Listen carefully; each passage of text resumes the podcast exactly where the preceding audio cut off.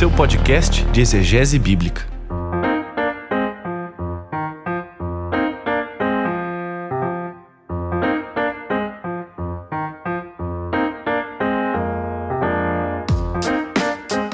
Olá, pessoal, aqui é o Paulo On, sejam muito bem-vindos ao podcast com texto, episódio de número 26, que inaugura a temporada de 2021. Olha só que coisa boa!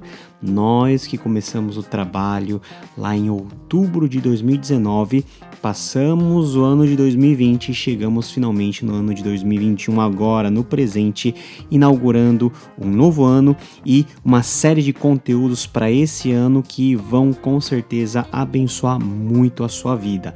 Então, ó, não perca contato conosco, continue acessando o nosso podcast, todos os episódios que nós temos até agora, porque vem coisa boa, vem muitos convidados e vem um conteúdo que vai inundar a sua cabeça com conhecimento bíblico e, quiçá, aquecer o seu coração para que você possa amar mais ao Senhor. Antes de nós começarmos esse episódio tão especial, tenho dois avisos para você. Primeiro lugar, siga as nossas redes sociais. Nós temos aí perfil no Instagram, no Twitter, no Facebook, sempre com o endereço arroba podcast contexto. Lembrando que contexto é com M, né? Com preposição texto, podcast contexto. Lá você vai encontrar todos os nossos conteúdos, você pode nos ajudar divulgando os nossos links nas suas próprias redes sociais e a nossa meta esse ano é chegar a muito mais pessoas e anunciar a palavra de Deus, anunciar a verdade que liberta e também promover o estudo aprofundado das sagradas escrituras. Então, curta as nossas páginas no Facebook, no Twitter e também no Instagram, aonde você pode nos conhecer melhor. E o segundo aviso que eu queria dar é que nós finalmente colocamos aí em lançamento o nosso curso de grego bíblico Hellenic. Você pode acessar em www.gregohellenic.com e a descrição vai estar tá com um link para você poder acessar. E esse curso consiste em aulas semanais que vão te introduzir à língua grega desde o alfabeto até os aspectos mais avançados do grego bíblico, para que num final de dois anos de jornada, mais de 100 aulas aí combinadas, você possa ler o texto do Novo Testamento na sua língua original em grego, fazer uma exegese bem aprofundada e ter aguçado aí o seu senso de interpretação, a sua hermenêutica ser valorizada e também ser desenvolvida.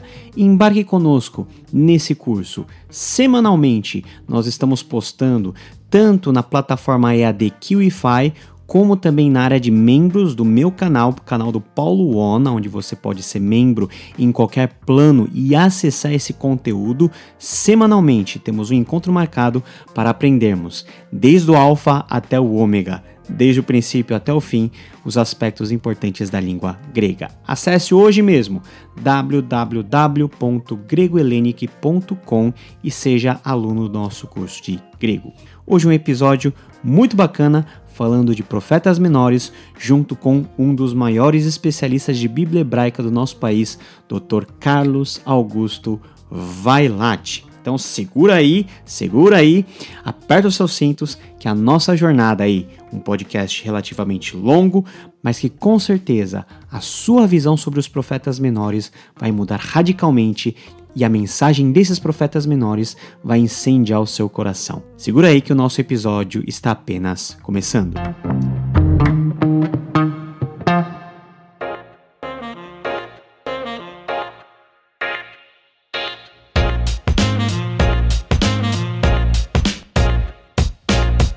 Pessoal, sejam muito bem-vindos a esse episódio especial que é um tema do Antigo Testamento, um tema que as pessoas não se interessam muito ou têm às vezes preguiça de ler ou têm preguiça de interpretar e pensar, justamente os profetas menores. Eu conheço pessoas que nem sequer gostam de ler os profetas menores porque acham os profetas menores muito violentos, né? Tem uma linguagem muito pesada, tem linguagens aí que chegam e beiram a ofender né, a nossa mente pós-moderna, né, politicamente correta, mas os profetas menores são palavra de Deus, são considerados livros autoritativos, estão na Bíblia Sagrada e ainda hoje, depois de mil e tantos anos, dois mil e tantos anos na verdade, tem algo a nos comunicar, porque as palavras é, reveladas aos profetas menores continuam sendo palavra de Deus para hoje.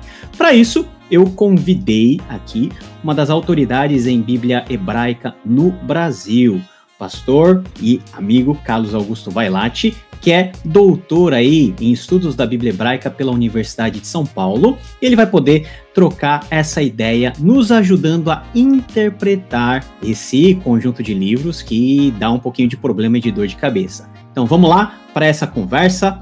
Carlos, seja muito bem-vindo ao podcast Contexto. É uma honra tê-lo conosco. Você que no meio aí pentecostal é largamente conhecido, no meio calvinista também. A sua, sua experiência com a Bíblia hebraica, com o Antigo Testamento, principalmente desenvolvendo trabalhos relevantes na área dos profetas menores, você lançou dois livros aí muito relevantes na discussão da, desses profetas, que é o comentário de Jonas e o comentário de Abacuque, ambos pela a editora Reflexão. Então seja muito bem-vindo, Carlos, sinta-se à vontade no meio de nós. Olá, Paulo, olá a todos os queridos telespectadores aqui do Contexto, né? É, muito obrigado pela gentileza do convite, viu, Paulo? O Paulo é um querido amigo que conhecemos já há alguns anos, e a quem uh, aprendi, na verdade, a respeitar uma pessoa muito séria que estuda a Bíblia de uma forma geral com, uma, uh, com muita seriedade, um irmão em Cristo muito querido da Igreja Presbiteriana do Brasil, agora de Cuiabá, e que tem somado forças nessa área dos estudos hermenêuticos, bíblicos, exegéticos, sobretudo focado no Novo Testamento, né, Paulo?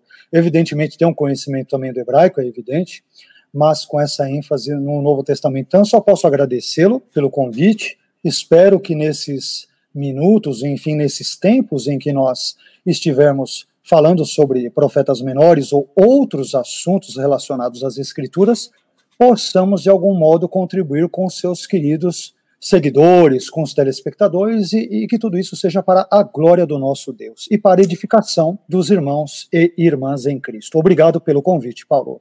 Amém, Carlos. Muito obrigado aí pela sua generosidade.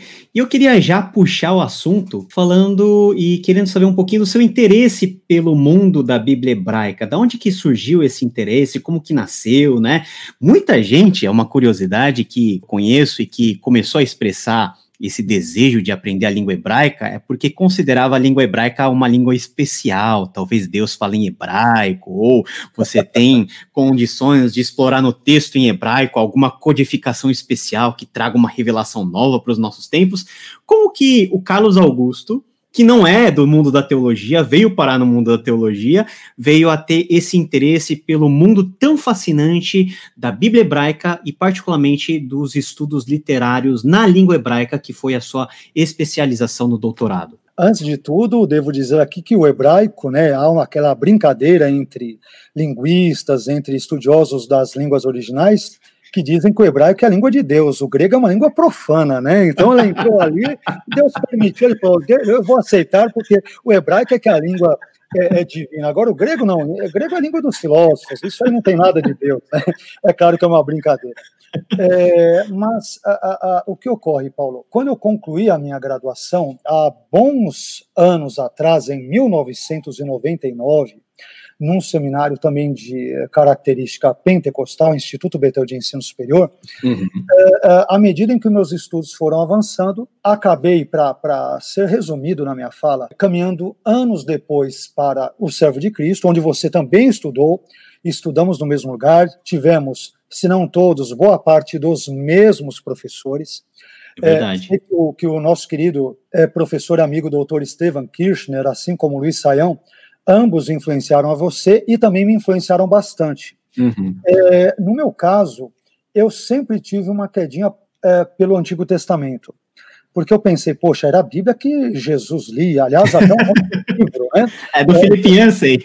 Não é? Exatamente, exatamente, é isso aí. Então, é, quer dizer, Jesus não lia o apóstolo Paulo, Jesus lia Moisés, ele lia os profetas maiores, menores, os salmos.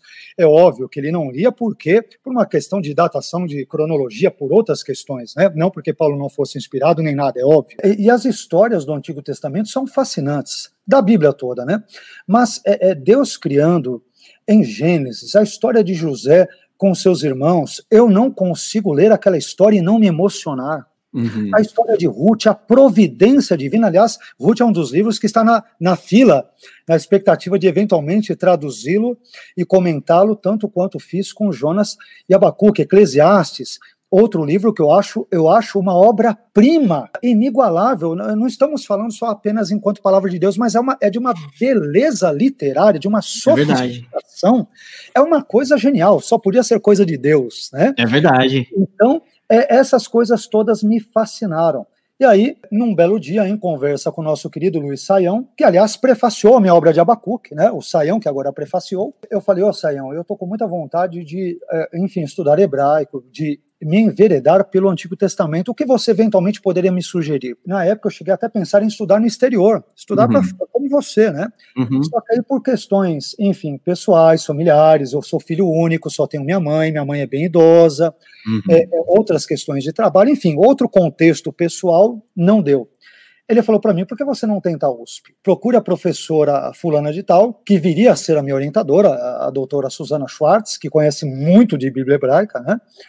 E assisto uma aula, assisti umas três aulas, amei a, as três aulas como ouvinte, comentei com ela depois o que seria o título do meu, da minha tese, que hoje virou livro também, As Dez Pragas e a Abertura do Mar, né? Só que o título da tese é outro. Uhum. Ela gostou muito e, enfim, acabei entrando e aqui estou eu. Então, é, é já de uma uma longa data, eu tenho muito. É, é, é, interessante, viu, Paulo? Nós conversávamos agora em off sobre essa. É, é claro, brincando brevemente sobre a questão de calvinismo e arminianismo. Para quem não sabe, o Paulo Von é um excelente calvinista. Eu sou arminiano, eu sou arminiano super meia-boca, né? Mas, mas ele é, é, é um ótimo calvinista, um homem de Deus, sem a menor dúvida um, dos calvinistas, porque eu tenho muito apreço, carinho e respeito, né? Porque você tem malas de todos os lados, né? Você tem aqueles extremistas no calvinismo e tem uns extremistas malucos no arminianismo. Então, é, é, é, o Paulo é uma pessoa, você é uma pessoa, né, Paulo? Falando na terceira pessoa, evidentemente, aí para os é, telespectadores, que, em que pese tem as suas predileções teológico-filosóficas, é uma pessoa que, sobretudo, é, é, se preocupa pelo rigor acadêmico, aspecto linguístico, exegético, hermenêutico e tudo. Isto não nos blinda ou não nos imuniza de termos as nossas predileções uhum. metodológicas, uhum. filosóficas ou teológicas. Em outras palavras, traduzindo, nenhum de nós é livre de pressupostos, ninguém é neutro. Então, é, é, aliás, eu acho que seja bom isso, que não sejamos neutros, desde que esse nosso cristianismo seja exercido num ambiente fraterno, uhum. cristão, amistoso, é, repleto de é, respeito, evidentemente, de amor em Cristo e de é, desejo pelas Escrituras. Mas voltando às Escrituras brevemente, as pessoas às vezes me identificam como ah, arminiano, aquela coisa toda, mas as pessoas às vezes não sabem que a, a paixão maior mesmo da minha vida, não, arminianismo está em segundo, terceiro, quarto, quinto plano. A minha paixão é Bíblia. Bíblia.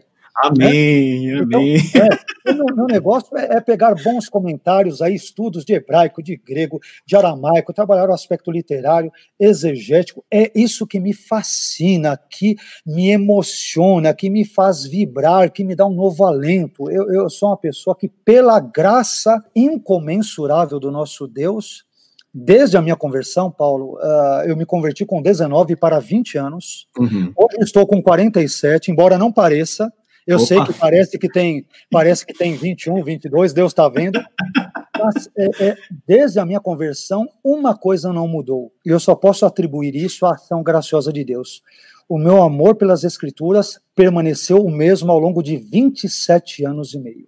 Glória Quando a Deus. eu falo de Bíblia, é, é, é uma coisa que me, eu não sei, é, é, me comove. Uhum. É uma coisa pela qual eu tenho verdadeira paixão.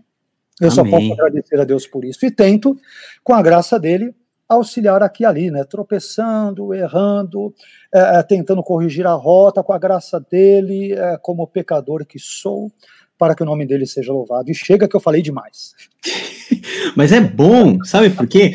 Porque as pessoas, as pessoas ouvem, né, a gente e, e, e, tem um estereótipo, né? Um dos estereótipos que você tem, né, é de ser um defensor apologético é. do arminianismo e tal. É. Mas, como você mesmo falou, aquilo que é o mais importante é o texto bíblico e é o texto bíblico que pode nos unir e que nos une de fato Sim, e nos perfeito. dá acesso ao conhecimento do nosso Senhor Jesus Cristo, que Ele é a suficiente fonte da nossa salvação, né? então, é calvinismo, calvinista e arminiano só aqui na velha criação. Quando nós entrarmos na nova criação, todos nós seremos um só povo do mesmo Deus, né? e, e, vamos chegar lá, e vamos Amém. chegar lá. E o tema de hoje é falarmos sobre os profetas menores. É um tema que as pessoas geralmente não gostam de lidar, porque a impressão minha eu, eu, eu, tenho que fazer uma confissão pública aqui. Eu é. deveria mais ler os profetas menores, porque eu, se eu lesse mais, eu pecaria menos.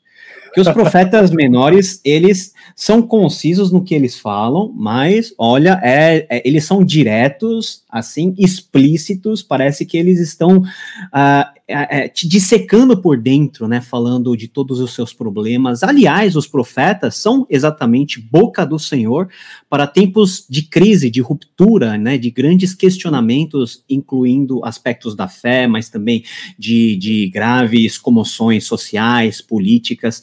Ah, Carlos, nos ajuda a entender quem são esses profetas menores? Por que, que eles são chamados de profetas menores? E por que, que Deus utilizou de uma forma tão especial esses homens, esses doze pelo menos que nós temos no corpus de profetas menores no Antigo Testamento? Antes de tudo, apenas me, des me desculpe se ouvir a, a, os latidos do meu cachorrinho, né?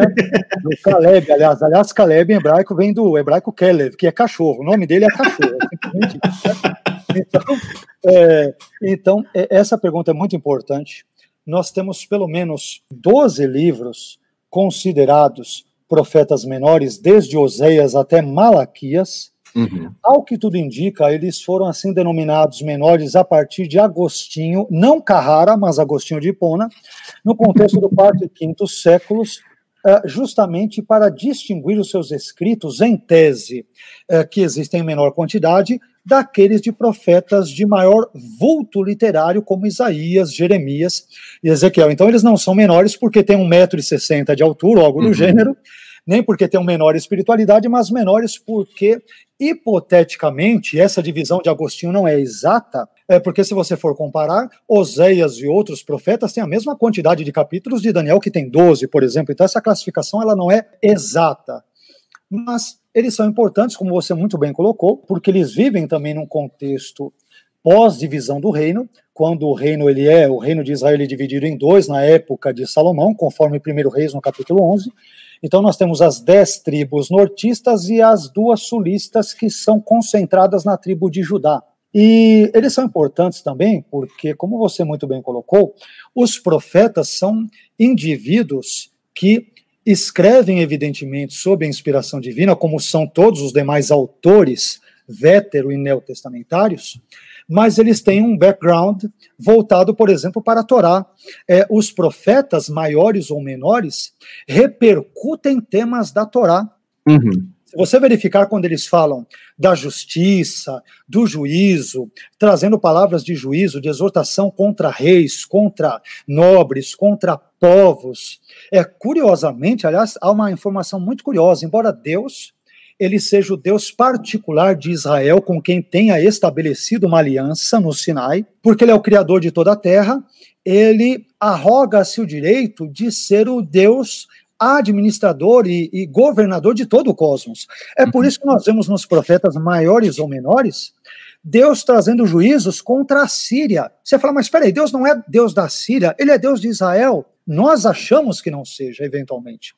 É, é, ele traz juízos contra a Síria, contra a Babilônia, uh, uh, contra o Egito, contra Tiro, contra Sidom, contra a Arábia, porque ele é o Deus de toda a terra, é um Deus cósmico. O Deus dos profetas maiores ou menores não é um Deus bairrista, provinciano, ele é o Deus uhum. de toda a terra. Uhum. Então, devido a esse direito inalienável que tem, quanto criador de todas as coisas, Deus ele envia sobre assunto, claro que nós já trataremos talvez em seguida, Jonas para uma região ali de Nínive, um Abacuque para outro contexto, já Judá, né, Jonas no contexto da época ali do Reino do Norte, no contexto de Jeroboão II, 786 a 746 a.C., mais ou menos, né?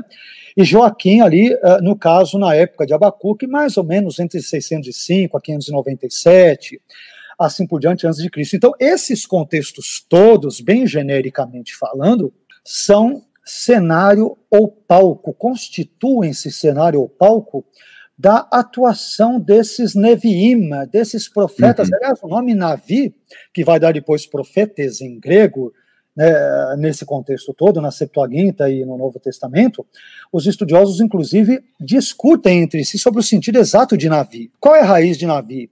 Ela vem do árabe, Nabar, vem do acadiano, vem do garítico, tem um sentido só de algum porta-voz, de uhum. alguém chamado por Deus, ou de alguém que, quando inspirado por Deus, as palavras como que borbulham no seu interior, como diria e disse, na verdade, é, é o orientalista e hebraísta Gesenius, né? Uhum. A sua gramática e tudo. Quer dizer, a ideia de que os profetas, as palavras, quando vêm, a palavra, as palavras de Deus, né, ou a visão de Deus vem sobre eles, aquilo como que borbulha no seu interior e eles então externam esta fala divina por meio daquela introdução oracular profética, em hebraico, Koamar Adonai, ou em bom português, assim diz ou disse o Senhor. Uhum. Então é isso, eles de fato protestam contra injustiças, mazelas, problemas sociais, políticos, econômicos, não são alienados. Né? Os profetas, o profeta não é um sujeito alienado da sociedade sócio, ou da realidade, melhor dizendo, sociopolítica, econômica e espiritual, sobretudo, uhum. uh, da qual ali ele participa. Ele é parte daquele contexto. Uhum. E, portanto, ele, como partícipe desta situação, ele tem o discernimento do que acontece à sua volta e simplesmente, e simplesmente abre a sua boca para criticar e denunciar todas as espécies e tipos de pecado, sobretudo tendo como fundamento a lei, os aspectos é, legais, todos os uhum. aspectos uhum. apodíticos, casuísticos presentes no contexto da Torá. Perfeito, perfeito. Você deu um overview muito bom sobre o contexto dos profetas, e eu achei muito interessante porque essa expressão Koamar Adonai é uma expressão muito pesada, né, a chamada fórmula do mensageiro, e que parece que Deus está usando os profetas como um, um, uma espécie de megafone, né? Algo, algo que às vezes o profeta não tem controle, né?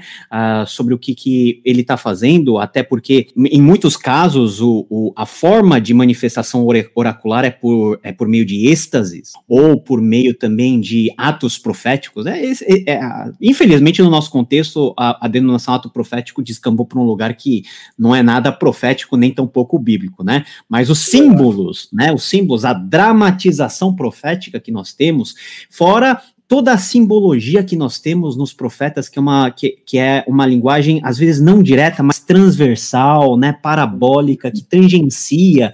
Aí temos a questão da beleza também da revelação. Dentro dessa miríade de formas oraculares, de formas de revelação, de formas de visão, de formas sim, de, sim. de, de texto, como que nós podemos interpretar os profetas menores? Você tem na cabeça alguns insights que podem ajudar o nosso ouvinte, o nosso espectador aqui, a quando estiverem lendo, por exemplo, Ageu, Sofonias, Zacarias, que é um livro extenso, Malaquias, Sim. possa ter um, um, caminho seguro por onde ele tenha que andar, é, no sentido de não interpretar tudo no valor de face do texto, de forma literalista, mas de uma forma saudavelmente literal. Como que a gente lida com isso? Perfeito, muito, muito bem. É, essa pergunta é importante e eu confesso que é difícil de respondê-la, tá? Porque você tem elementos subjetivos na resposta. Uhum. É evidente que eu não falarei por outras pessoas que estudam esses mesmos livros que é, acabarão tendo, eventualmente, premissas ou pressupostos distintos dos meus. Há uma obra muito interessante do José Luiz Sicre Dias, que é sobre o profetismo, muito boa, salvo engano, da editora Vozes, que ele vai dar um apanhado muito interessante sobre isso. É uma obra que tem uns 500, 600 páginas, muito boa, né? Onde ele dará essa introdução. Uh, mas o que ocorre? Quando, quando uh, trabalhamos os profetas, é importante uma série de coisas. Primeiramente, identificá-los, é, dentro do possível, a época em que eles vivem, o Sitzenleben, né, aquele contexto uhum. vivencial deles, ou, ou chamada expressão Zeitgeist, o espírito da época, todas as questões econômicas, é, sociais, é, políticas, espirituais e tudo, para que nós possamos situá-los. Então, primeiramente, quem é que escreveu esse texto? Ageu. Né? Ele é um profeta do norte ou do sul? Ele uh, uh, traz a sua profecia mais ou menos em que época? Quais eram os contextos sociopolítico-econômicos, espirituais que estão subjacentes ao seu texto?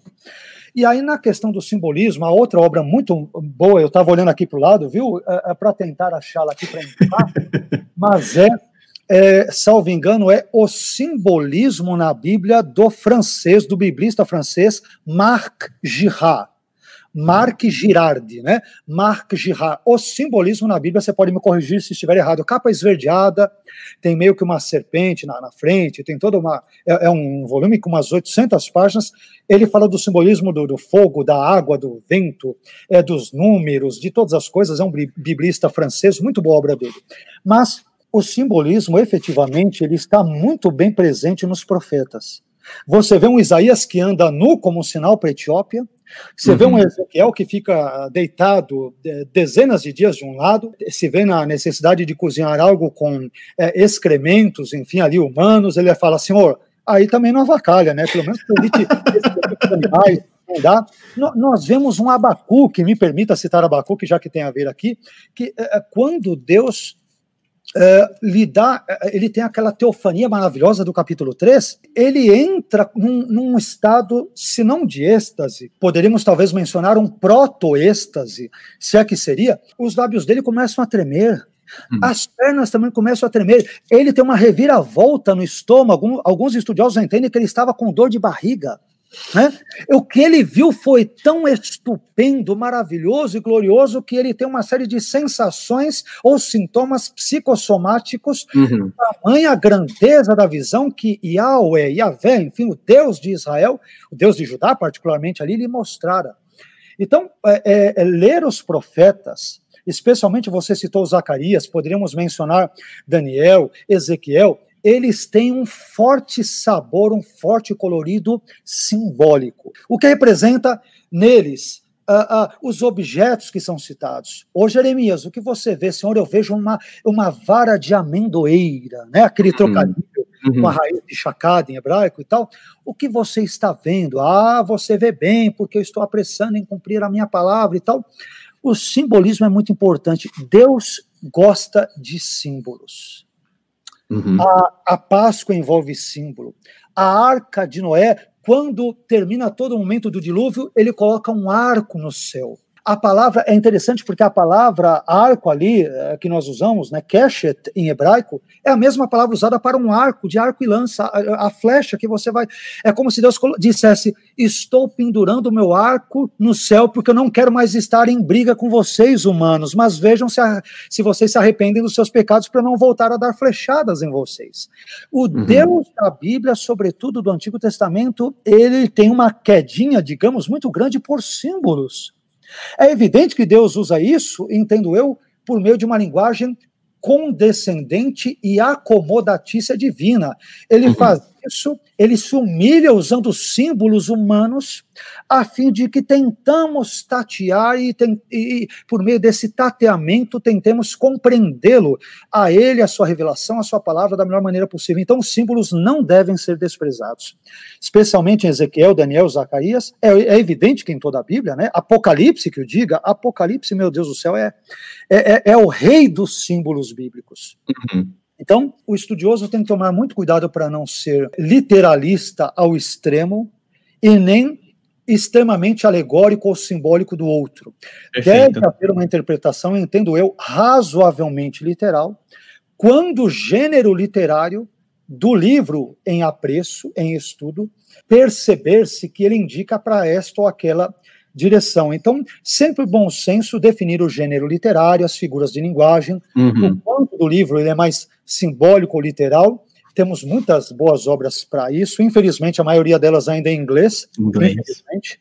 Né, algumas coisas estão melhorando em português, graças a Deus, nos últimos anos, mas a maior corpo literário mais amplo sobre isso é em inglês. Mas é, é, temos condições com aquilo que temos em português, para aqueles que eventualmente não leiam, né, inglês, espanhol e tudo, para que consultem. Então, há essa linha tênue, é, cada contexto é um contexto. Uhum. Né? Então, mas uma interpretação razoavelmente literal, respeitando-se os devidos gêneros literários e figuras de linguagem, uhum. aos montes presentes no Antigo e Novo Testamentos, eu creio que é, é, são boas dicas, ainda que brevíssimas, para uma interpretação mais adequada ou minimamente adequada do texto.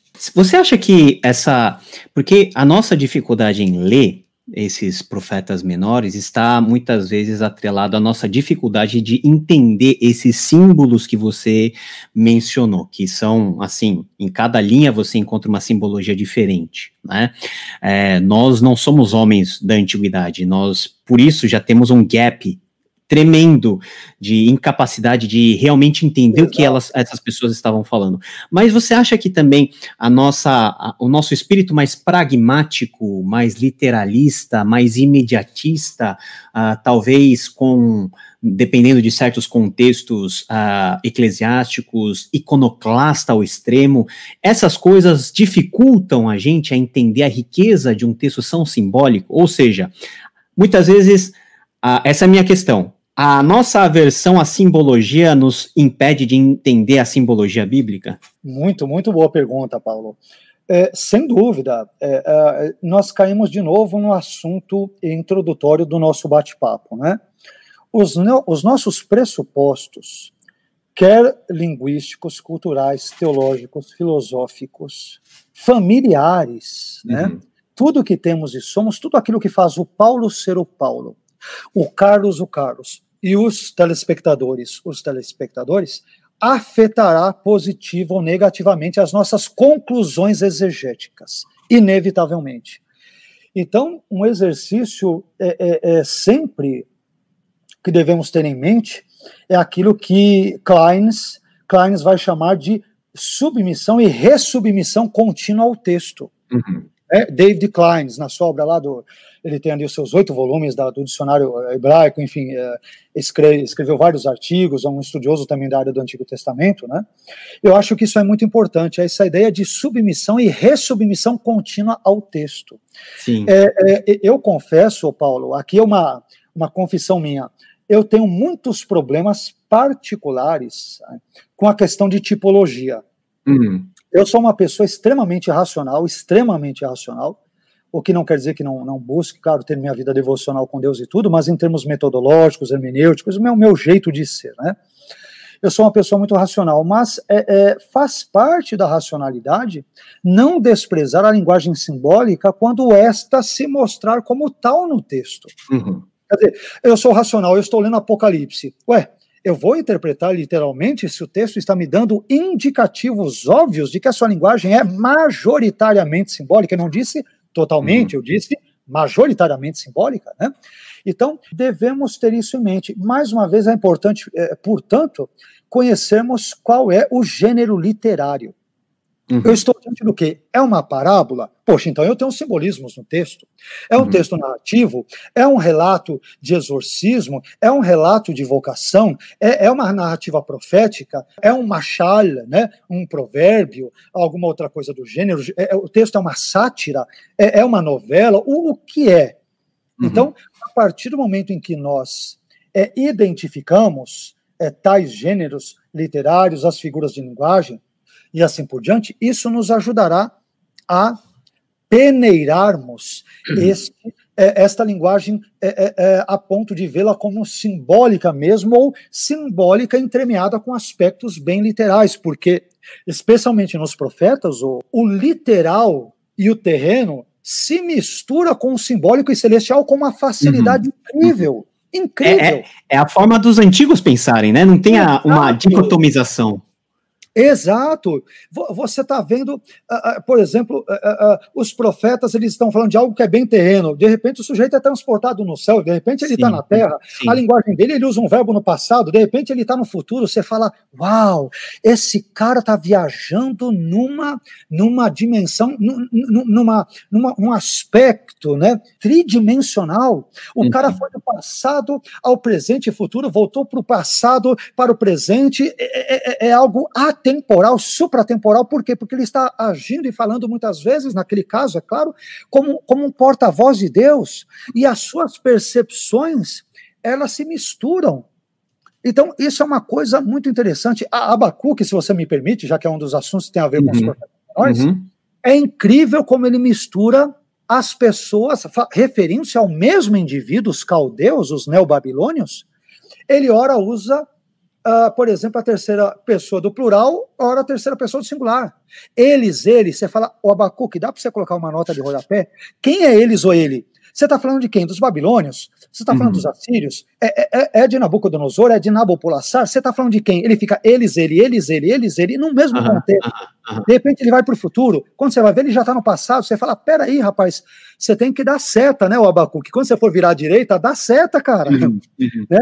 Então, essa mistura temporal é, é, é, na linguagem pronominal, sintática, essa mistureba maluca, ela faz parte dos profetas, quer maiores, quer menores. Então, o estudioso desse corpus literário veterotestamentário, ele deve estar atento a essa linguagem. Né?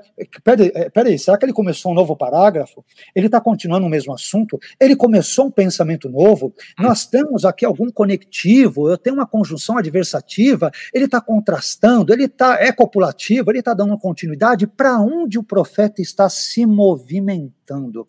E aí é evidente que conhecimentos neste caso, de, de, pelo menos básicos de hebraico ou de grego também, evidentemente, no Novo Testamento, porque os autores do Novo Testamento, eu digo para os alunos, Paulo, que o Novo Testamento foi escrito em grego, mas com sotaque hebraico, porque todos os seus autores, a possível exceção de Lucas, eram judeus. Uhum.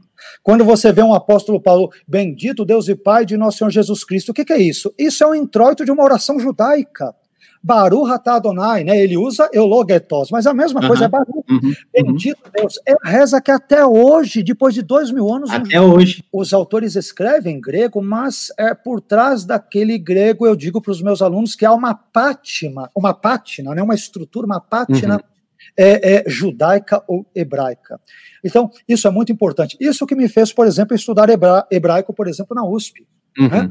Porque é, é, dos 66 livros bíblicos dentro da nossa Bíblia, evidentemente cristã protestante, se não todos eles, 99,9%, a possível exceção de Lucas, que também escreve influenciado por esse contexto judaico também, é evidente, né?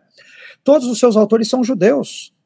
Então, o, o pensamento dele, o seu background, suas premissas, o seu, a, a, todo o seu contexto de vida é eminentemente judaico, então isso deve é, ser levado em consideração. Com certeza. Falando em hebraico, né, a importância de nós aprendermos essa língua é fundamental. Tem pessoas que têm mais facilidade com grego, tem outras com hebraico, mas aprender os dois é o ideal, né? E só para a gente fazer um, um, um momento aí de, de de, de separação, queria que você falasse, eu vi nesses dias um post seu, né, que você está abrindo turmas aí para ensinar hebraico, fala um pouquinho dessa proposta, como que as pessoas podem entrar em contato com você.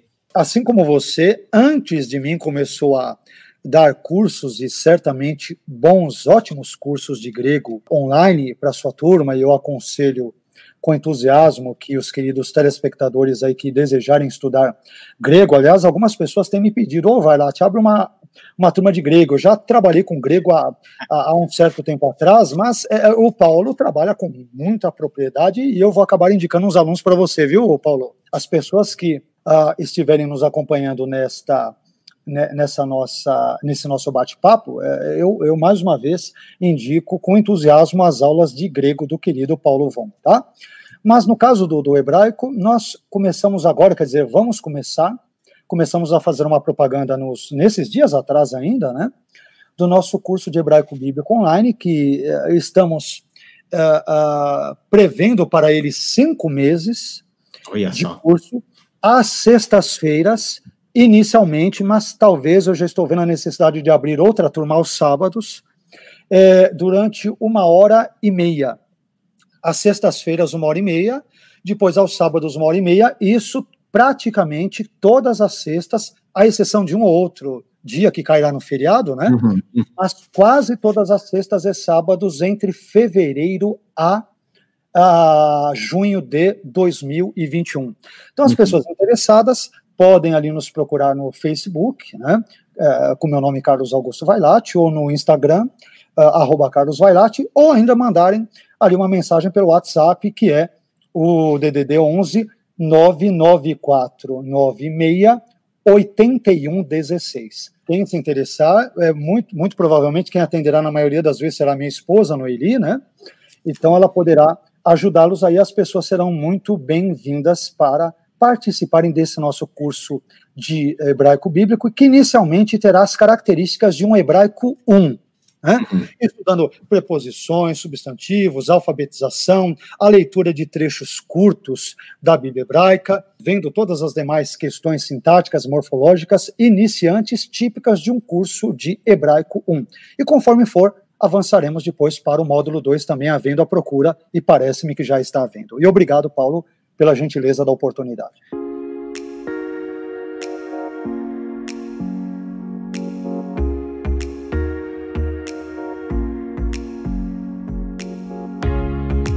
O livro de Jonas foi um livro que eu trabalhei bastante na, na, no meu mestrado, nas aulas de hebraico avançado.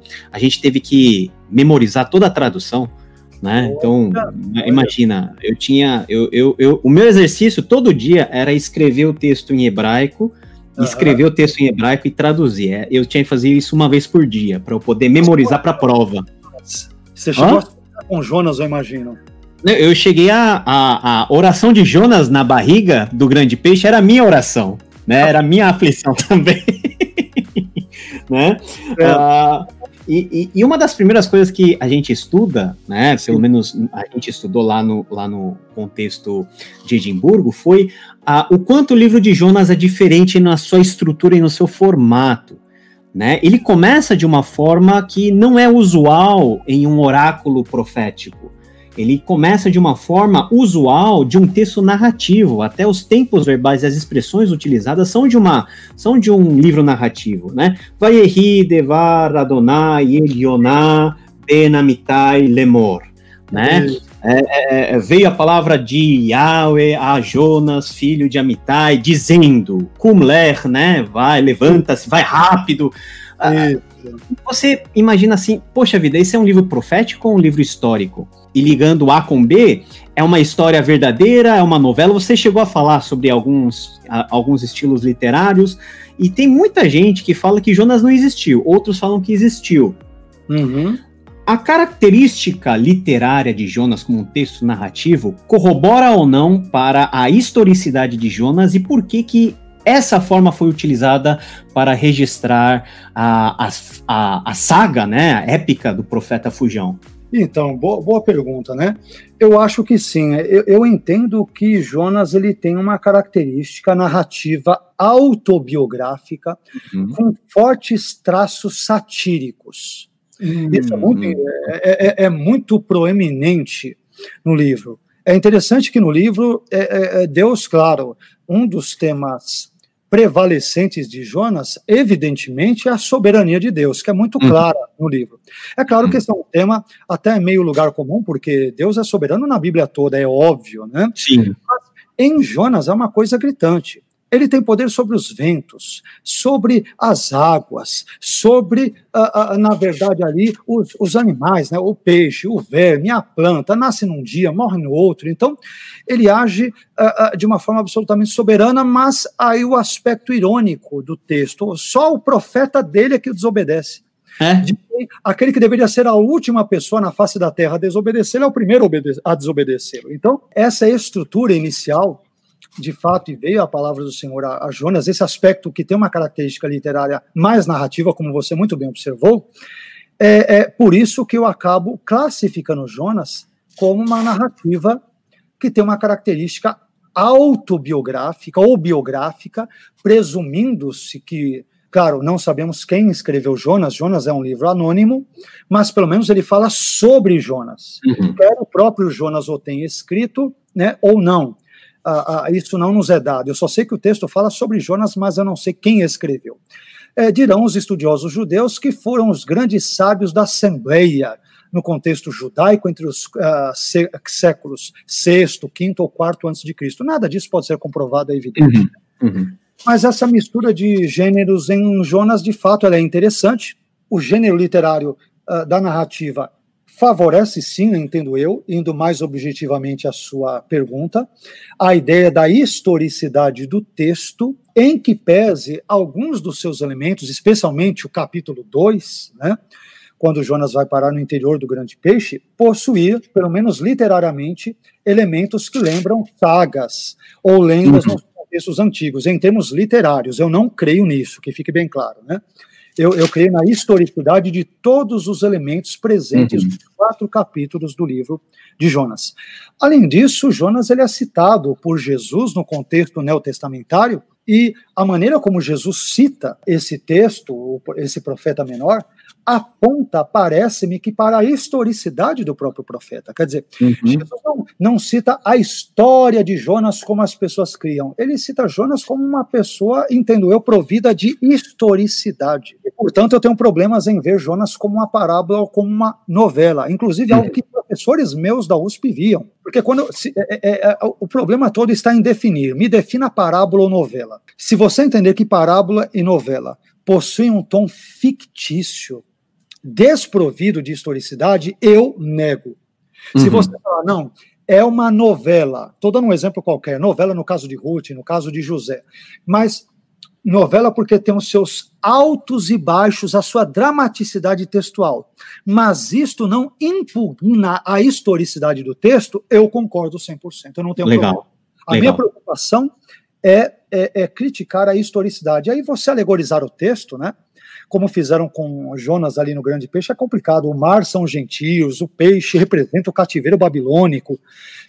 Aí, aí, aí você é, acaba é, perdendo toda, todos os parâmetros é, saudáveis, racionais, lógicos para uma boa interpretação. Quer dizer, aí nós temos uma linguagem que não comunica. Uhum. É, é, uma linguagem que é criptografada. Em vez uhum. de revelar, ela oculta o sentido do texto. Uhum. E, portanto, acaba não é, prestando aos, a, a, a, o serviço que deveria prestar, comunicando a palavra. Ela acaba é, uhum. ocultando a palavra. Uhum. Então, é, é, e isso acaba desconstruindo todo o sentido do texto. Isso vai envolver as, as linguagens de Jacques Derrida, é, Hans-Georg Gadamer, e dentre tantos outros, aquelas linguagens desconstrutivistas, dentre tantas outras da nova hermenêutica, de uma hermenêutica liberal e assim por diante. Sim. Né? Sim, sim, sim. Liga, ligando esse ponto, né, que você mencionou muito bem, é, Jonas é o livro que lida com essa forma é, de ironia, né, de paradoxo ao extremo muito interessante. Aliás, é, em nenhum lugar da Bíblia nós encontramos um profeta com as características de Jonas, que a despeito da sua rebeldia, a despeito da sua má vontade, ele é um dos que, em termos odiernos, né, se nós formos traduzir em crentez, ele é o instrumento para um, um, dos maiores avivamentos que aconteceu na história, né, a, a cidade de Nínive, né, que é uma cidade extensa, né, Hair Hadgedullah, né, que, que o texto vai dizer, enquanto nós vemos, por exemplo, os marinheiros, né, que estão lá pagando o pato por causa de Jonas, eles fazem um esforço danado para salvar o barco e não jogar Jonas, e só jogam porque tem que jogar mesmo, é a foi a última solução.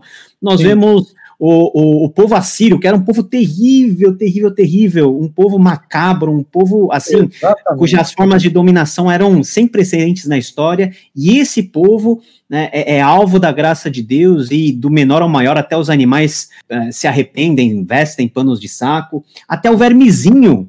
Você vê o vermezinho obedecendo, né? Você vê a árvore ou a erva, o Hakikayon, né? Você vê é. aquilo subindo, tudo obedece, menos Jonas. E eu fico pensando assim, mas Jonas era o povo de Deus, né? Era, era alguém que fazia parte da linhagem dos patriarcas. Aliás, era alguém para quem Deus dirigiu a sua palavra.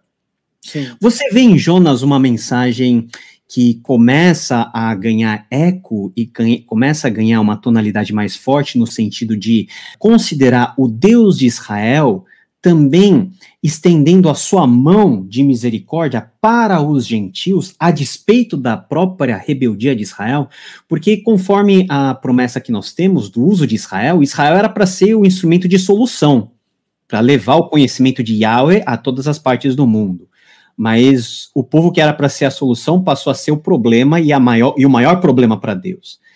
Como que nós podemos ver essa tensão entre o Deus do povo escolhido e o Deus das nações?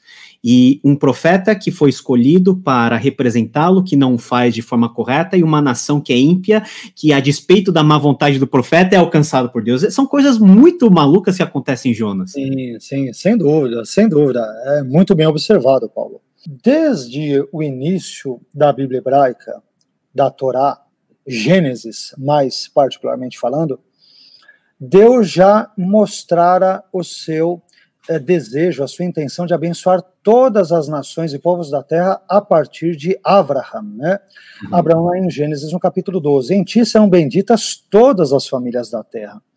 Então, Abrão nunca, Deus nunca intencionou que Abrão fosse um fim em si mesmo. Uhum. Ele foi um instrumento por meio do qual Deus, graciosa, compassiva e soberanamente alcançaria tantos e tantos outros povos. E disso nós vemos pistas muito claras nos Salmos. Senhor, faça isso, faça aquilo, para que o seu nome seja conhecido em toda a terra. Como que o nome de Deus seria conhecido em toda a terra? Né? Pessoas, evidentemente, levariam as histórias dos hebreus, dos patriarcas, do êxodo, da abertura do Mar Vermelho, para outros povos. É o que acontece com Raabe em Josué. Não é Sim. isso? Ela ouve tudo o que aconteceu, tanto é que Deus graciosamente a salva, ela, sua família ali, uh, uh, e assim por diante, e ela entra, inclusive, na história de Hebreus 11, como uma das mulheres ali cuja fé uhum. é relembrada. Então, é, eu entendo que Deus sempre intencionou se auto-revelar como Deus de toda a humanidade. Mas ele começa isso, digamos que em doses homeopáticas com o povo de Israel, com quem ele estabelece uma aliança singular, única na história, uhum. e a partir dela, desta aliança, é, este relacionamento é, é, é de Deus com os povos, ele vai se avolumando. Isso me lembra, Paulo, se me permite, uma ilustração bem simples, aquela pedrinha que nós lançamos num lago, não é isso? A pedrinha cai, ela forma uma ondinha, duas, três, até que a onda alcance a margem. Então, uhum. entendo que Israel é essa pedrinha, o epicentro. E as demais ondinhas apontam para o crescimento da mensagem, da autorrevelação de Yahweh aos demais povos do contexto do Antigo Oriente Próximo. E isso é interessante. Agora, quando nós vamos para Jonas, de fato, Jonas é uma personagem sui generis. É, é, o único profeta que Deus envia para uma pátria que não seja Israel, para trazer uma mensagem daquela. Qualquer um fugiria, qualquer um em sã consciência. É, é, eu, no caso de Jonas, eu imagino, hipoteticamente, que faria algo parecido ou pior. E, e a mensagem é interessante. É, é, Jonas ele fala: Poxa, eu tenho que pregar para um dos povos, como você muito, muito bem colocou, os povos entre os povos mais crudelíssimos de todo o Antigo Oriente Próximo.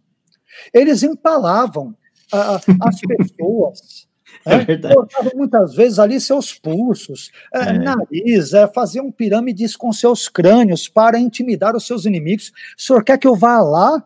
Quer dizer, isso é, é como se Jonas falasse, senhor, o senhor ama muito mesmo o seu profeta, né, para querer que eu vá lá fazer isso. Então, e, e, e, o que é mais assustador é uma passagem que me comove, viu, Paulo? Eu tenho que tomar cuidado quando eu falo sobre ela, porque ela me comove. É o início de, de, de Jonas, no capítulo 3, ali, uhum. no início, versículos 1 e 2. Uhum. Quando é, é dito: Veio a palavra do Senhor segunda vez a Jonas. Isso é uma coisa que me comove, mexe comigo profundamente. Deus poderia ter desistido do profeta que desistiu da missão dele. Uhum. Ele poderia falar, Jonas, eu não quero mais saber de você. Vou levantar outro, não importa quem, Amosa, Obadias, Abacu, que seja lá quem for, do reino do norte do sul, Deus é Deus, ele levanta quem ele quiser. Ele falou, não, ô Jonas, eu quero usar você.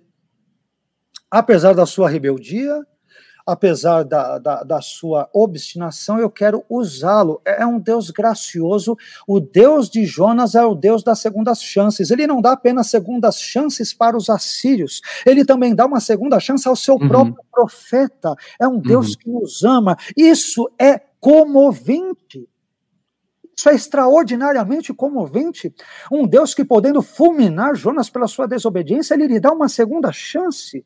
Uhum. Como Jesus deu a Pedro, quando ele olha para ele e olha, diga aos discípulos e a Pedro, né? Eu vou adiante deles na Galileia. Ele poderia ter falado, Pedro, eu não quero mais saber de você. Você me negou três vezes, né? Acabou, não quero mais papo. Deus insiste em ir atrás de pessoas que desistiram dele.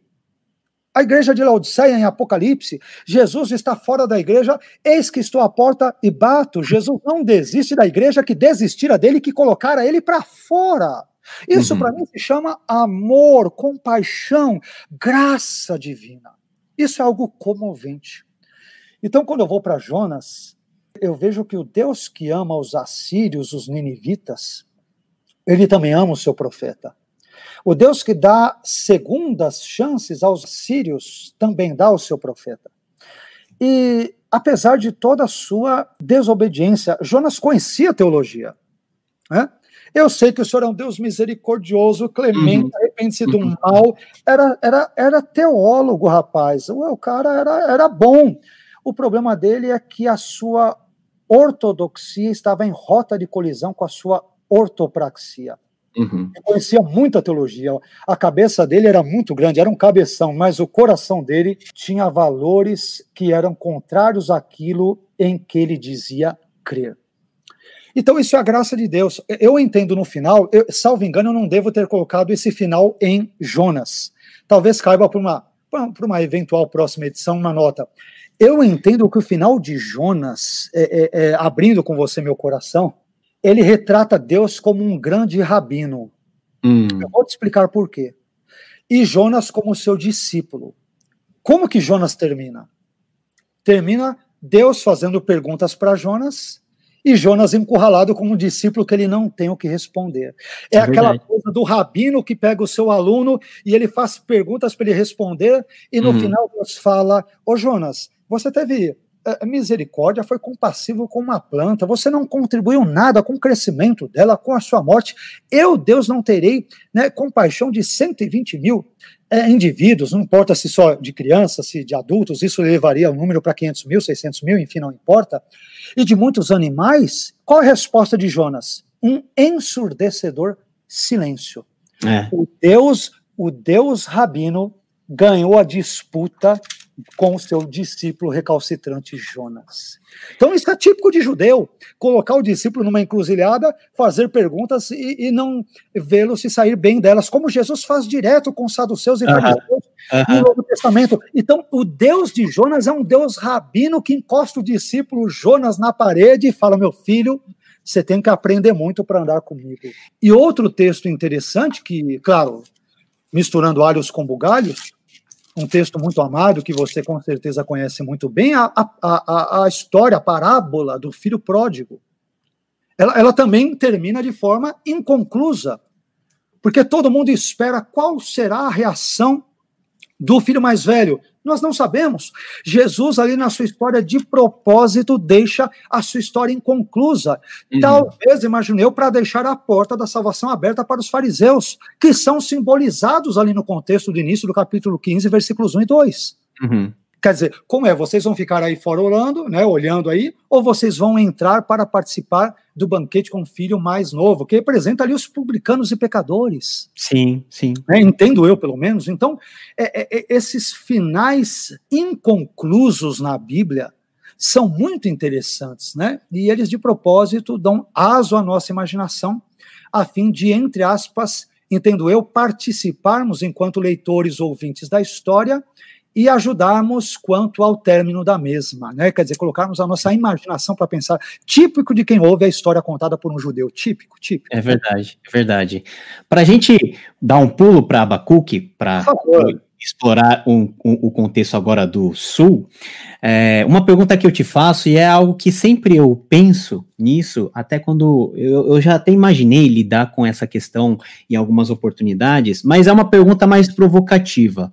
Marcos capítulo 4. É a primeira Sim. vez que é narrado um episódio muito semelhante. A linguagem é muito semelhante. Uhum. É semelhante a tal ponto que você fica com a certeza que foi semelhante de propósito. Jesus no barco, os discípulos todos lá, o vendaval vem, a tempestade vem, Jesus está dormindo, como Jonas estava. Jonas estava no fundo do barco, Jesus estava na popa do barco, na, na, na, parte de trás do barco. E, enfim, no, em Jonas o barco estava quase a quebrar no meio, essa expressão, né?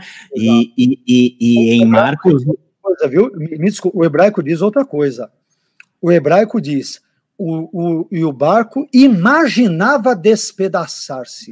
É uma linguagem da personificação, que muitos tradutores não. não a, a, nenhuma Bíblia traduz desse jeito, porque elas entendem que a linguagem é metonímica. Uhum. Elas entendem o barco imaginava despedaçar-se, entenda-se os, os tripulantes do barco. Na minha tradução, eu deixei literalmente o barco imaginava, porque eu entendo que o autor de Jonas, isso é pressuposto, ele está é, é, trabalhando com uma linguagem irônica. Ele está dizendo: olhe os males que acontecem quando um profeta ousa fugir de Deus. É... A alma fica curiosa e até hum. o barco fala: Meu Deus, eu vou quebrar o cara que tá fugindo. Quem não foi carregar, né? Você está entendendo? Me perdoe que eu te cortei. Não, foi interessantíssima essa colocação. E eu fico imaginando, em, to, em todas essas semelhanças, né? Uh, quando está acontecendo aquele, aquele evento lá de morte, lá em Mateus, lá em Marcos, em que os discípulos eles acordam Jesus meio que mal-humorados, na verdade, desesperados, né? Quase acordando Jesus aos chutes, né? E Jesus vai lá de forma mais elegante possível, vai lá com uma palavra quieta tudo. Quando os discípulos perguntam quem é este, Será que não teria passado um flashback na cabeça deles dessa historinha de Jonas que eles saberiam repetir de cor e salteado, porque é uma história muito legal para se contar para criança, mas que faz parte do imaginário judaico sobre Deus que controla todas as coisas e as forças da natureza, e isso aplicado à pessoa de Jesus? Olha, Paulo, eu confesso que não cheguei a pensar nisso e a ter essa leitura, confesso. Mas eu diria que isto é possível porque a, a ideia de um navio quase ali ao, ao, no perigo de naufragar-se, e tem toda aquela discussão que você sabe muito bem quando Jesus fala, né, acalma-te, aquieta-te. Será que ele se dirige, eh, Jesus se dirige especialmente às águas e vento ou talvez a eventuais é, seres malignos por trás dos mesmos? Uhum usa o verbo grego ali, é o verbo, é o verbo grego epitimal, né? Repreender, que é típico dos contextos exorcísticos uhum. neotestamentários. Bom, mas aí é outra discussão que não vê ao caso. Uh, mas é possível, sim, que eles tenham tido este episódio em mente ou outros episódios bíblicos que envolvem uh, uh, o poder de Deus e a supremacia de Yahweh sobre as águas. Uhum. Você, com certeza, você sabe muito bem disso, né, Paulo? Que um dos grandes temas da Bíblia, muitas vezes não notado, negligenciado, é, é um tema que era comum ao Antigo Oriente Próximo e que era o poder, por exemplo, é, é, da divindade sobre as águas. As águas possuem uma simbologia que eu chamo de, e eu estou pegando de empréstimo a linguagem de é, é, Marc Girard, que eu citei agora há pouco a obra dele. As águas possuem uma valência ponerológica na Bíblia. Né? Poneroso, adjetivo uhum. grego, né? Uhum. a ideia de algo mal. Então, desde o início, eu não sei se você reparou nisso, desde Gênesis Apocalipse, a supremacia de Yahweh, da divindade bíblica, é retratada, por exemplo, não apenas desta forma, mas, por exemplo, por meio dos atos soberanos grandiosos de Deus, onde ele acaba mostrando o seu poder sobre as águas. Uhum. Em Gênesis, você tem o Espírito de Deus, ou enfim, um vento de Deus que paira sobre as águas. Você tem o dilúvio, mostrando o poder de Deus sobre as águas. Mais adiante, você vê um dos salmos que vai dizer que Deus é aquele que se assenta sobre o dilúvio, tem poder sobre as águas. Em Jonas, Deus tem poder sobre as águas. É, é, Josué, quando eles atravessam o Rio Jordão, poder sobre as águas, encostam os seus, as plantas dos pés no Rio Jordão, no momento de cheias, de enchente, uhum. ele, ele abre-se. É, é, Mar Vermelho. Mar Vermelho, sim, o, o mais emblemático, né? Talvez de todos. No Novo Testamento, Jesus anda sobre as águas e, e o que diz no final de Apocalipse? Viu um novo céu e uma nova terra e o mar já não existe. Uhum. O símbolo maior do mal, dentro dessa possível leitura, ele é totalmente extirpado da história. Então, as águas elas, têm, elas possuem um poder é, é, simbólico, ponerológico muito grande nas escrituras, mas, e me perdoe porque eu dei toda essa volta, né? Mas para dizer que é possível sim que os discípulos tenham pensado em Jonas, Uhum. uh, eu diria que é possível, uh, não sei se é provável ou muito provável igual, o grau de probabilidade, mas eu, eu não diria que é impossível, não. É possível sim que eles tenham eventualmente na sua ação reverberado ou repercutido, ainda que inconscientemente, a famosa história de Jonas. É muito possível, sim, sem dúvida. Legal, legal, legal. Vamos para Abacuque?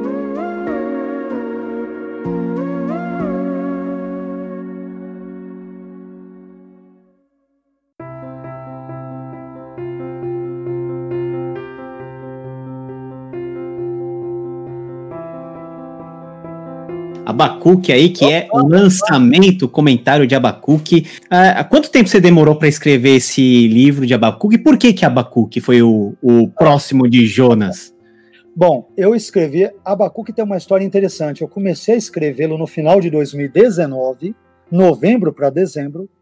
Só que em dezembro e janeiro eu peguei uma faringite, eu tive alguns problemas vocais muito grandes. Hum. Eu fiquei dois meses sem falar. Nossa. É, é, tive que interromper viagens, irmãos da igreja me ajudavam na pregação, enfim. É, é, então, é um livro que fala muito sobre o problema do mal e eu tive o meu mal pessoal ao escrevê-lo. Né? E em seguida, quando emendou fevereiro para março, começou a pandemia. Então, entre altos e baixos, eu diria que eu escrevi é, é, com essas eventuais paradas aqui a colar em torno de Uhum. 10 meses, 10 meses a um ano, Uhum, mais ou menos, né? uhum, Eu escrevi porque, é, primeiro, eu tenho uma paixão pela Bíblia em geral. Em geral. Qualquer, qualquer livro da Bíblia, Sofonias é Bíblia, a minha paixão é a Bíblia. Eu gosto né?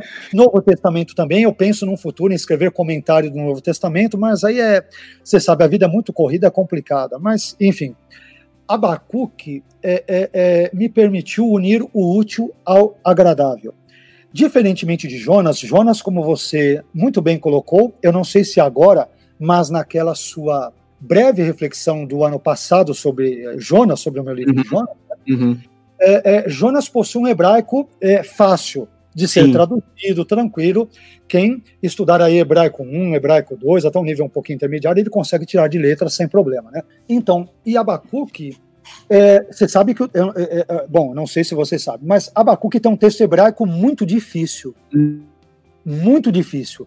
Ele está cheio de rapax legômena, deixa eu traduzir para os queridos telespectadores, está cheio de palavras raras que aparecem só em Abacuque, não, Abacuque não aparece em nenhum outro lugar na, na Bíblia hebraica. Que é um desafio mim- para tradução, né? Que é um desafio para tradução. Exato, exato. É difícil traduzir Abacuque. Você pega, tem um versículo de Abacuque, Abacuque capítulo 3, versículo 9. É, o, o estudioso alemão é, S.R. Driver, já no século XIX, na época dele, 1800 e bolinha, ele disse que esse versículo de Abacuque 3.9, na época dele, já teve 100, já tinha 100 traduções distintas Nossa. tamanha dificuldade, né? Então, Abacuque é um livro que tem um hebraico muito, muito complicado. Mas isso para mim eu acho gostoso, porque para mim é um desafio, né? Então, Jonas foi muito mais difícil de tra- eh, eh, Jonas, perdão, foi mais fácil de trabalhar e traduzi-lo. Abacuque já foi mais difícil. Curiosamente, Jonas e Abacuque têm praticamente é, Abacuque tem uma quantidade um pouquinho maior de versículos, né? É, é mínima, Uhum. mas é, Jonas deu 226 páginas, o meu comentário, Abacuque deu 336. É um eu comentário, um, é um um senhor comentário. Extenso em português, eu acho que até comparando com, com traduções em inglês, né? Ele está bem. Se você achou Jonas esmiuçado, Abacuque está mais esmiuçado ainda. Ótimo. Ele tá é, é- é muitas dicas é, linguísticas, exegéticas, técnicas, é, do início ao fim. Ele, ele, ele tem a cara de Jonas, bem, bem, bem, uhum. uh, uh, nesse caso técnico. Mas, é, é, voltando à sua pergunta, Abacuque tem aquele famoso tema que envolve o problema do mal. E é algo que eu gosto já de longa data. É um tema teológico que me fascina. Não apenas o aspecto linguístico e tudo, mas o tema do mal, quer da Teodiceia, quer dos demônios, daí o porquê o meu primeiro livro ser sobre demonologia, o tema do mal é algo que. Isso. É, manual de demonologia, perfeito. Ele, ele é, é, que foi fruto da minha dissertação no Servo de Cristo, né? Ele é um tema muito. O assunto que envolva Satanás, o diabo, os demônios, a teodiceia, o problema do mal, o sofrimento, esses assuntos que estão no nosso dia a dia, né? Nós sofremos continuamente, experimentamos males em maior ou menor grau, se não nós, nossos amigos, nossos familiares, o ser humano que vem a este mundo caído, imerso em pecados, nós experimentamos isso. Então, é, é, é um livro que ele trata de questões absolutamente é, é, diárias, cotidianas. Senhor, onde o Senhor está que eu clame o Senhor não ouve? Esse uhum. é o uhum. problema do Abacuque. E aí, quando Deus responde, a emenda é pior do que o soneto. Né? eu vou te dar aquela solução. Qual que é? Eu estou enviando os caldeus para punir Judá, quer dizer, um ímpio para punir o justo. Ô oh, Senhor, mas não é esse tipo de resposta que eu queria a minha oração. Isso nos traz implicações muito práticas, né? Abacuque, ele vê que Deus não responde à sua oração na velocidade que ele queria. Então, o Deus de Abacuque não é um Deus que está sujeito à nossa agenda, à nossa pressa, à nossa urgência. Ele age quando, como ele desejar, ele é soberano. E pode ser também que quando ele nos responda, a sua resposta não seja condizente com aquilo que esperávamos. Uhum. Mas ele é sábio nos seus caminhos. Esse é o Deus de Abacuque. Claro, que em linhas super, mega, ultra resumidas, né? É, é escrevi, claro, 336 páginas sobre isso. Então você tem assunto para um ano para ficar estudando e tudo. Mas esse é um dos temas. Aliás, eu, eu reservo um capítulo, uh, um trecho, não um capítulo, mas um trecho de um capítulo, Paulo, uh, justamente aos temas teológicos, onde eu trabalho as questões do, justamente do mal. Uhum. E eu vejo como que o, é, é, eu coloco como que o teísmo aberto responderia ao problema de Abacuque, como que o teísmo finito, que eu chamo a partir de um empréstimo de uma linguagem de Norman Geisler, reagiria a isso, como que o teísmo ponerológico, um termo que eu cunho ali, você viu que eu gostei desse termo ponerológico, né? Ponerológico. Eu, eu coloquei ali onde envolve a ideia de marcião. Será que esse Deus de Abacuque ele é maquiavélico? Ele é maligno? Que história é essa? Como nós podemos vê-lo? E depois eu tento dar uma resposta do que eu chamo de resposta do cristianismo, evidentemente filtrada pelo meu olhar daquilo, é evidente, né? que seria mais plausível para Abacuque. Então, o problema do mal em Abacuque, somado aos seus inúmeros problemas igualmente linguísticos, me fascinaram. Como eu gosto de um desafio, né? Eu falei, poxa, legal, né? Eu trabalhei Jonas, agora Abacuque, ele é bem difícil. É, é curtinho, mas pense num livro complicado em termos de tradução. É, é complicado. Aí eu falei, eu vou trabalhá-lo. O problema do mal, junto a esse desafio linguístico, eu falei, vamos lá. E aí é o resultado foi esse. Como que Abacuque responderia ao problema do mal mais latente que nós estamos enxergando hoje, que nós estamos vivendo hoje, que é o grande ponerós, né, da, da, da pandemia, né? A, a, o, o Abacuque entenderia a nossa pandemia ou o, o Covid-19 como algo enviado por Deus, que tem um propósito dentro dos planos de Deus, ou é algo que foge do controle de Deus, né? Como que essa dinâmica, se Abacuque estivesse vivo hoje, se ele, se ele fosse a terceira imagem aqui no meio de nós, o que seria ele... Uma honra, né? Seria uma seria honra. Uma honra um dia estaremos ao vivo com ele. Se ele fosse a terceira imagem, com certeza não seria uma delas, seria você e mais alguém com Abacuque. Que isso, que isso. Eu fiquei até, até sem jeito agora. Mas o que, que Abacuque nos falaria como, como entender essa situação e como ter uma visão de Deus a respeito disso? Ótima pergunta. Eu, de certa forma, creio que a respondi no livro, claro, dá para perceber isso, mas num artigo curto, uma reflexão que eu escrevi, inclusive para o blog do Servo de Cristo, uhum. sobre Deus e a pandemia, eu escrevi uma reflexão bem breve lá, uh, meses atrás, e o comentário que eu é, coloquei ali, eu, eu creio que ele valha muito bem, caiba muito bem para a presente resposta que você me solicitou. Das duas, uma. Ou Deus determina todas as coisas exaustiva e meticulosamente, ou eu estou alinhado mais à segunda é, perspectiva, ele determina muitas coisas e aquelas que ele não determina, ele ao menos as permite. Eu me adequaria mais nesta condição. Se Deus não determina uma coisa, seja lá qual for, ele no mínimo a permite. Aliás, uhum. eu trabalho de, é, sobre esse assunto também em Abacuque, viu? Em Jonas e em Abacuque. Em Jonas, eu acho que talvez mais em alguns aspectos. Em Abacuque, eu dou outro tipo de linguagem, mas eu trabalho isso lá. Eu entendo que no caso da, da pandemia, e, e sem me colocar agora no meio do muro, ou Deus a determinou ou ele a permitiu. Não tem para onde correr. Uhum. Mas, especialmente no caso do coronavírus, como é uma pandemia, eu tenho que ser honesto.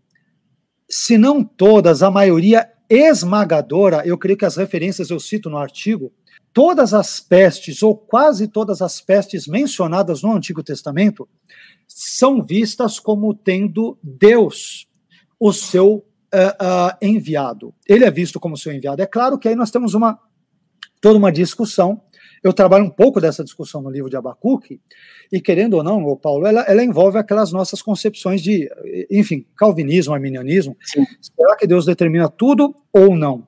Então, eu, eu, eu cito, por exemplo, em Abacuque, uma das obras de Robert Chichon Jr., quando ele fala sobre o conceito de pancausalidade no contexto do Antigo Oriente Próximo. E uhum. Chichon, que é influenciado por uma perspectiva reformada, né? Batista, se não me engano. Perfeito, perfeito, isso mesmo. Então, Chichon vai dizer o seguinte: que a linguagem, eu estou parafraseando, né?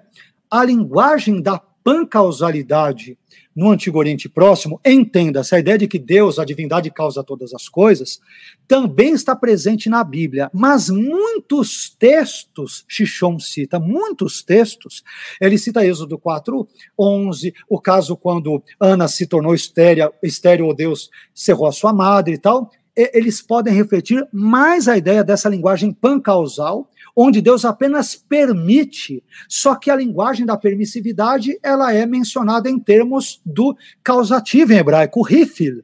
Uhum. Então, a ideia, nem sempre aquilo que a Bíblia necessariamente descreva na forma causativa, foi Deus que fez e tal, é, é, é isso pode ter, inclusive gramaticalmente, um sentido permissivo. A gente sabe que os troncos hebraicos, claro, Kal, Nifal, Piel, Pul, Rifil, Rofal, Ripael, todos, eles não precisam ter necessariamente aquela nuance estrita característica do verbo. Sim. O causativo não precisa ser traduzido sempre como causativo. É o contexto que vai determinar. Né? Exatamente, é o contexto, perfeito. Né? Então, é isso que eu menciono. Então, eu explico, por exemplo, eu, eu, eu gasto um pouco de tempo para explicar a expressão, e talvez eu receberei críticas por isso ou não, boas ou más, de Abacuque 1,6, quando Deus diz que eu estou levantando os caldeus. Uhum. É? Ele está levantando no sentido causativo, porque ele os incita a destruírem Judá, ou a linguagem ali em que pesa o emprego do Rifil é uma linguagem permissiva. Deus prevê que os caldeus, ao entrarem no cenário internacional da época como uma importante potência bélico-militar, social, política, ele permite que eles, sabendo que eles entrarão neste cenário, ele permite-lhes, lhes dá livre curso às, às suas ações malévolas para destruir Judá.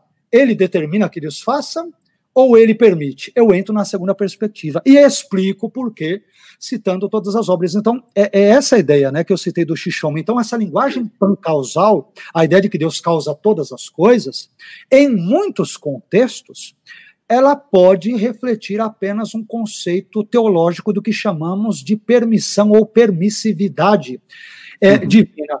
Agora, é óbvio, é, ou Deus determina as coisas, ou ele as permite. De uma forma ou de outra, as coisas estão no seu controle total, pleno e absoluto e nas suas rédeas.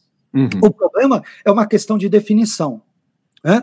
Então, Deus, para ser soberano, de novo, isso vai entrar na, na discussão, no bom sentido, calvinismo e arminianismo. Deus, para ser soberano, ele tem que necessariamente determinar tudo, ou ele pode, soberano que é, determinar muitas coisas, mas muitas também, por outro lado, permitir. E à medida em que o ser humano age ou reage, Deus reage de forma correspondente e de forma soberana, porque ele quis assim que as regras do jogo ocorressem. Eu uhum. sou propenso a esta segunda a perspectiva, respeitando, evidentemente, todos os que aderem à primeira, particularmente os irmãos calvinistas, respeitando-os, evidentemente.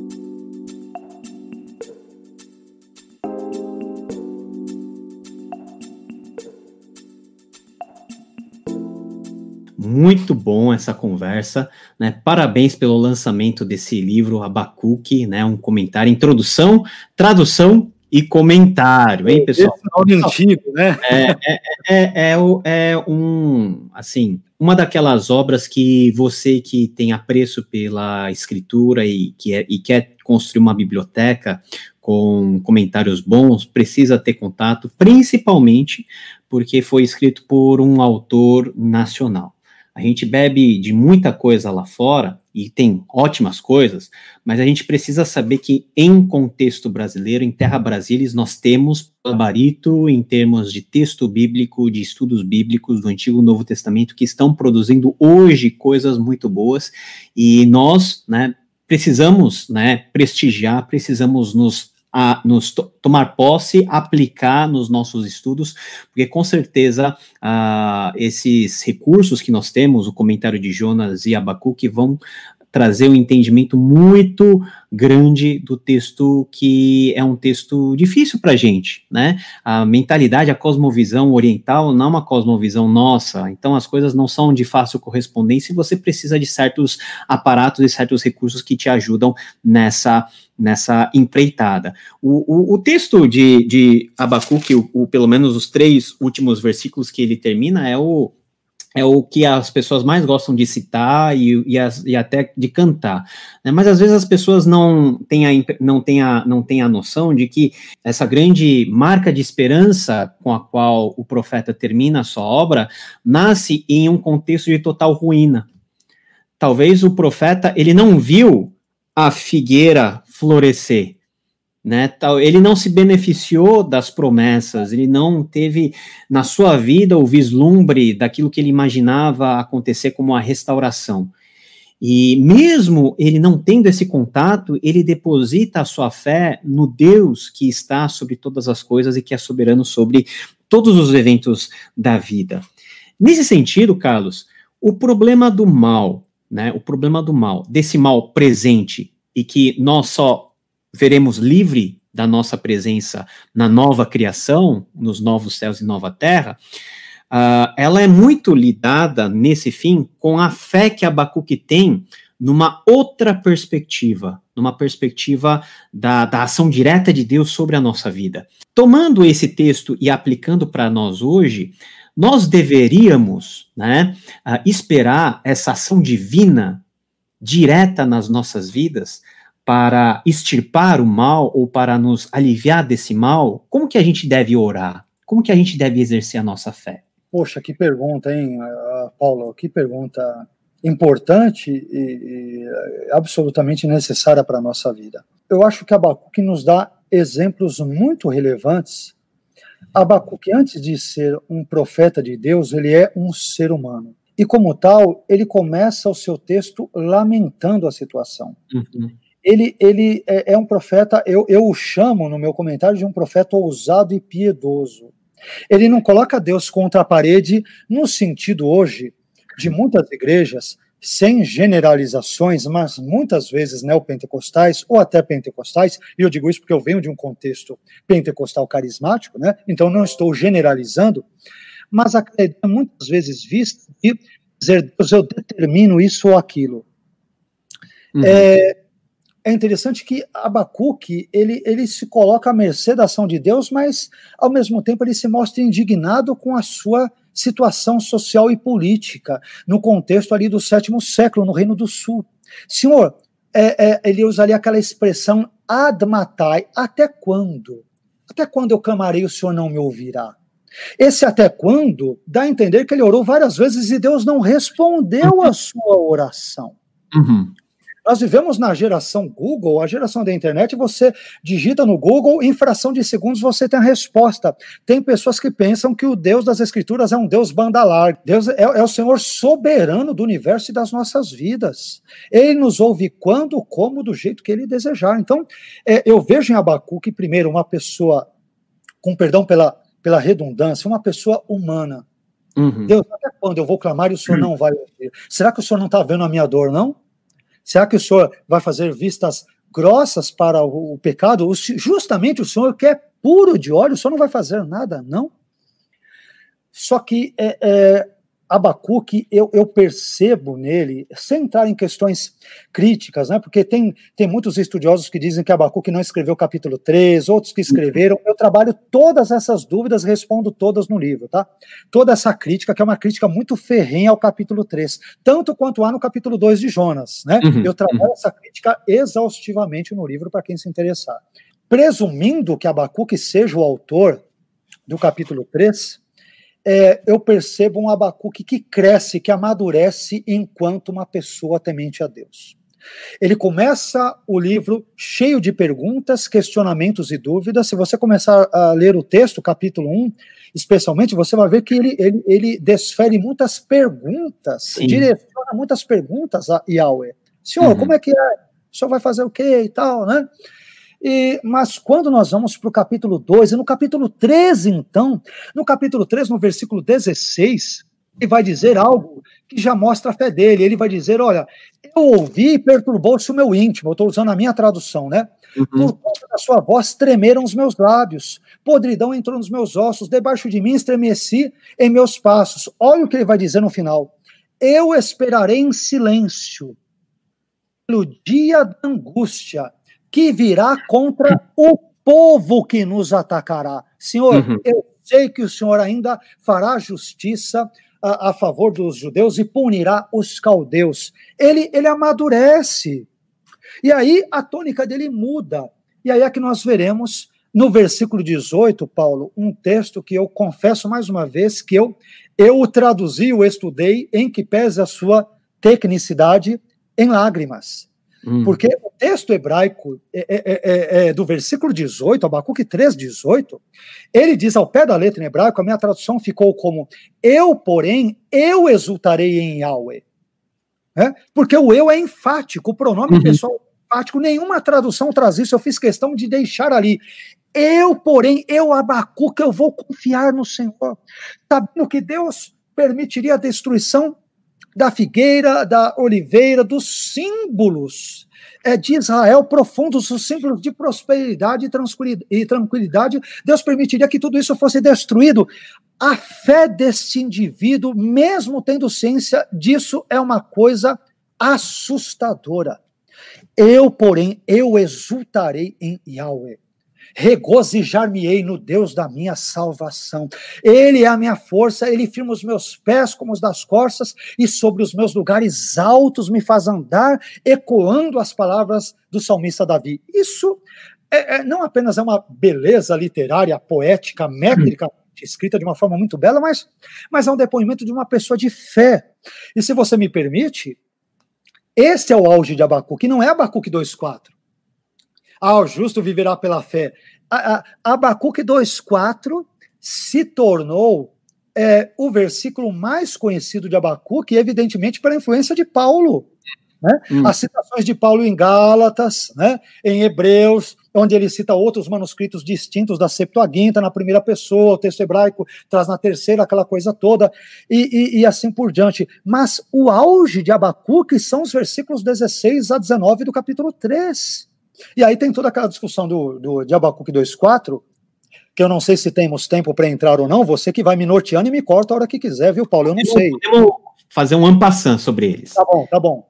Abacuque 2.4, ele diz ao pé da letra, né, que é, é, é Vetsadik bemunato, é, é, Vetsadik bemunato e rie, mas o justo pela sua fidelidade viverá.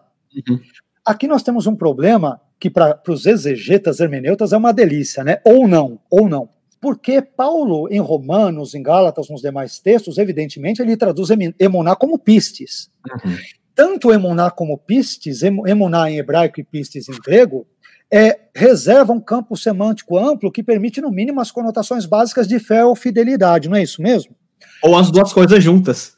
Aí é que está muito bem observado. Você já, você já matou a charada e chegou onde eu, onde eu queria. Por isso que quando eu olho para Paulo, você já matou a charada.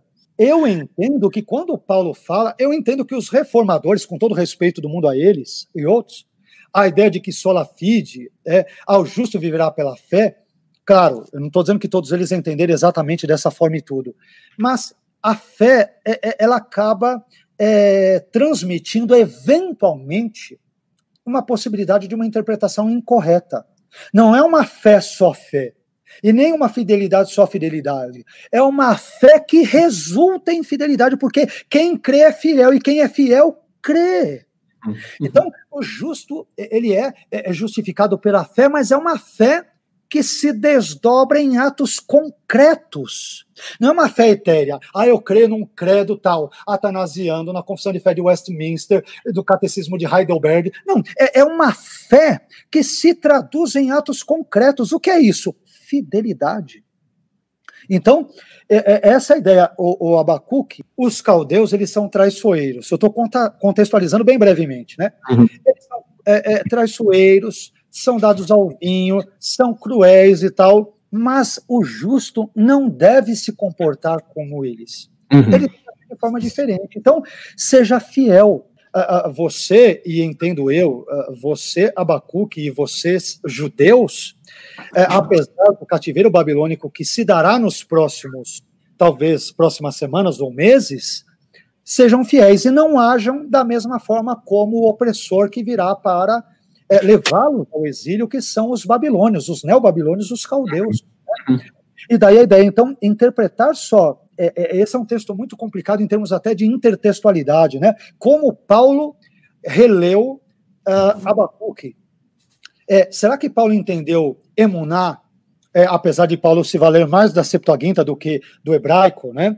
É, é, de pistes do que de emuná? Mas como que eu devo entender a linguagem paulina? É só fé? É só fidelidade? É uma fé fidelidade ou uma fé que desdobra-se em atos de fidelidade?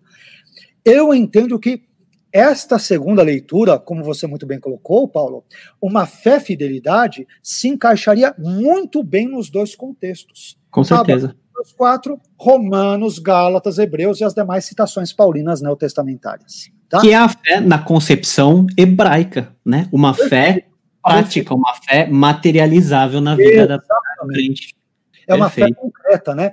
É, não é aquela fé filosófica onde você se abstrai e tem uma série de conceitos teológicos, filosóficos e tal. Ah, eu creio num conjunto de concepções e dogmas, eu tenho fé. Ah, Jesus é o meu Senhor e Salvador. Ah, é? Mas se ele é o Senhor e Salvador, como você vive enquanto sal da terra e luz do mundo, né? É para que os ímpios vejam as suas boas obras e glorifiquem ao Pai que está nos céus. Uhum, uhum. Isso é uma fé fidelidade. É exatamente isso. É isso aí.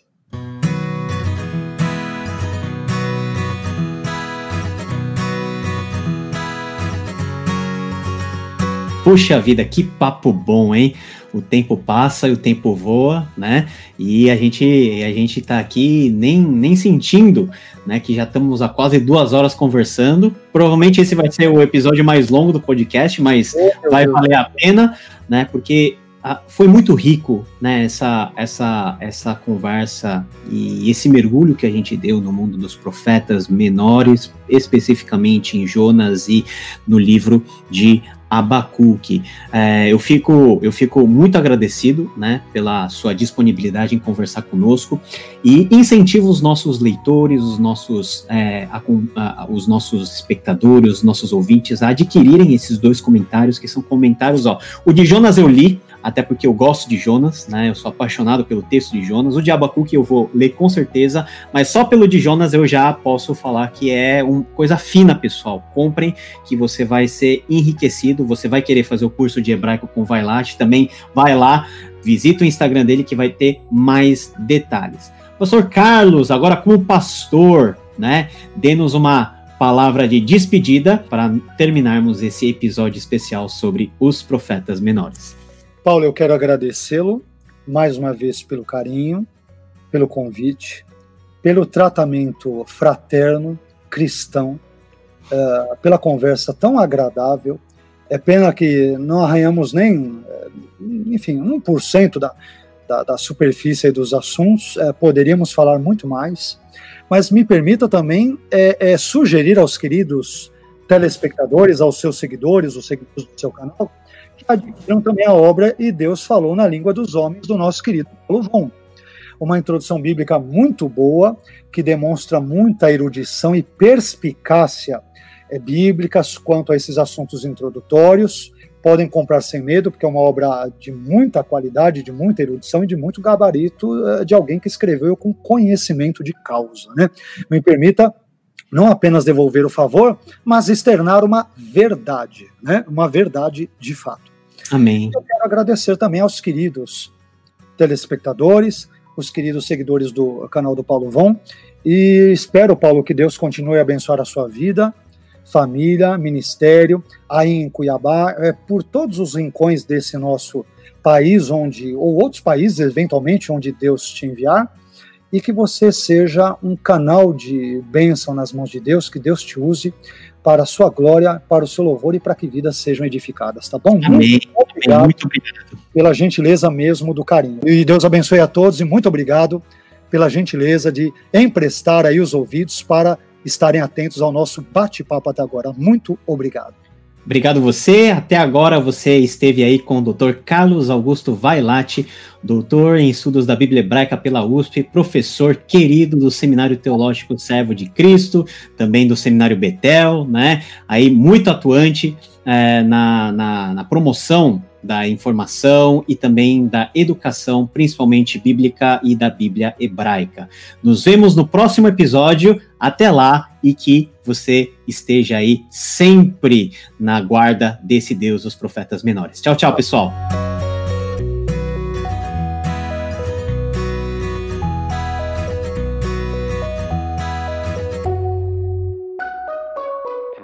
είναι ο Λόγος και ο Λόγος είναι προς τον Θεόν και Θεός είναι ο Λόγος.